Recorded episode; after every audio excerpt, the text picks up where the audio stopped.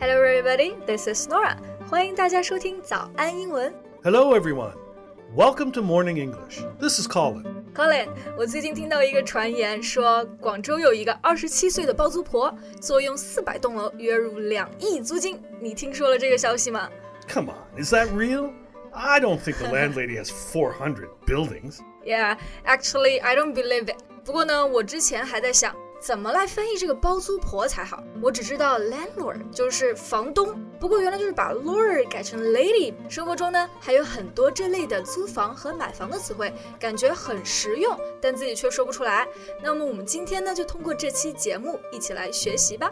在节目的开始，给大家送一个福利，今天给大家限量送出十个我们早安英文王牌会员课程的七天免费体验权限，两千多节早安英文会员课程以及每天一场的中外教直播课，通通可以无限畅听。体验链接放在我们本期节目的 show notes 里面了，请大家自行领取，先到先得。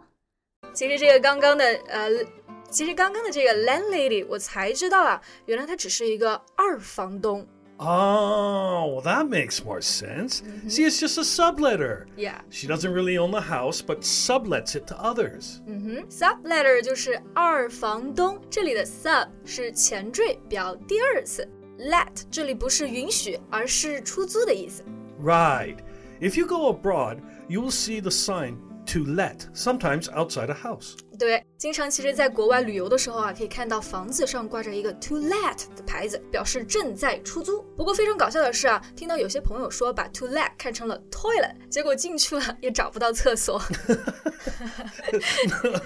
to let, Yeah. not toilet. Yeah, exactly. 不过那个二房东 subletter 是不是就跟我们的这个房屋中介差不太多呢？ Yeah, they're like uh, estate realtors, making money by leasing the house a, a bit more expensively than the landlord offers. 啊，我知道了，就是中间商赚差价。房屋中介呢，我们会用到这个词 estate realtors。estate 就指的是 land 土地的意思，而 realtors 就是指的卖房的人。这里提醒一下大家， 如果有一天你许久未联系的朋友突然来找你，除了是问你借钱之外的话呢，还有一个可能性，其实他要找你买房啦。 Well, always be cautious if someone suddenly talks to you after a long time. He could be an estate realtor. Absolutely. So 现在呢，我要来八卦一下了。Colin，你在中国买了房吗？还是说租房啊？ No, I, I, I rent a house in the countryside. uh, Because I'm not so sure if I can stay in China forever, and I and I know you know here there's only a lease of like 70 years. Yeah, yeah，不愧是老长沙了。Lease 指的就是租房期限，中国目前定的是七十年的期限。So after the lease, you don't own the house. 不过呢，各国的国情不太一样。比如说加拿大买房就是没有年限，对吧？ Yeah, I bought a house back in Canada because I can always own the house, and the rent costs me an arm and a leg. 啊，这个租金要花你一个手臂和一条腿，这真的就是 一个非常形象的表达了。其实就是非常贵。中文里面啊，我们有一个类似的表达，就是卖肾。嗯、s o I wonder how much is the rent? Well, for most people, uh, rent can be about 70% of their income. Buying a house is definitely more economically wise. 啊，百分之七十的收入都是租金。 难怪你之前说 it costs you an arm and leg。这样来看啊，确实是买房比较实惠，more economically wise。economically 就指的是经济上的，wise 就是聪明。长远来看，买房就是一个投资嘛。Yeah，I've also noticed in China, it is very important that uh, a couple should own property before getting married. 哎，你说的没错，这个 a property 指的就是房产。一般呀，结婚前，中国的父母都会要求你准备好房和车，觉得这个样子生活才算有保障。 It is right to some extent, but a very interesting thing to me is that you like to buy an apartment in cities rather than a house in a more Euro, uh, in a more rural area. 哎呀，因为啊，我们觉得这个市中心非常的方便， 不过啊，空间有限，我们就只能够住到 apartment 公寓。要想住到那种 house 一栋单独的房子啊，一般都在乡村啦。 You know, in Canada, few people would buy an apartment. They prefer living in the countryside. Really？那他们是不是住在那种我们经常在电影里面可以看到那种很好看的小别墅呢？ I wouldn't say it's a villa, because only people from the upper class live in uh, in a villa.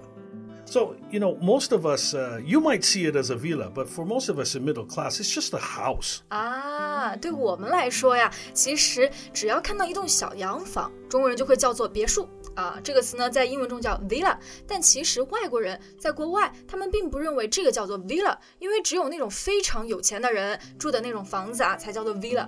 嗯，比如说美国的这个 Beverly Hills，比佛利山庄，那个就算了，对吧？Yeah, yeah, yeah, that's right. So Norah. are you also planning to buy property? 啊，我其实真的是想买房，因为很多人告诉我，租房子啊，还不如自己还房贷。 Well, it certainly has some good points. Sometimes a mortgage can be even cheaper than rent.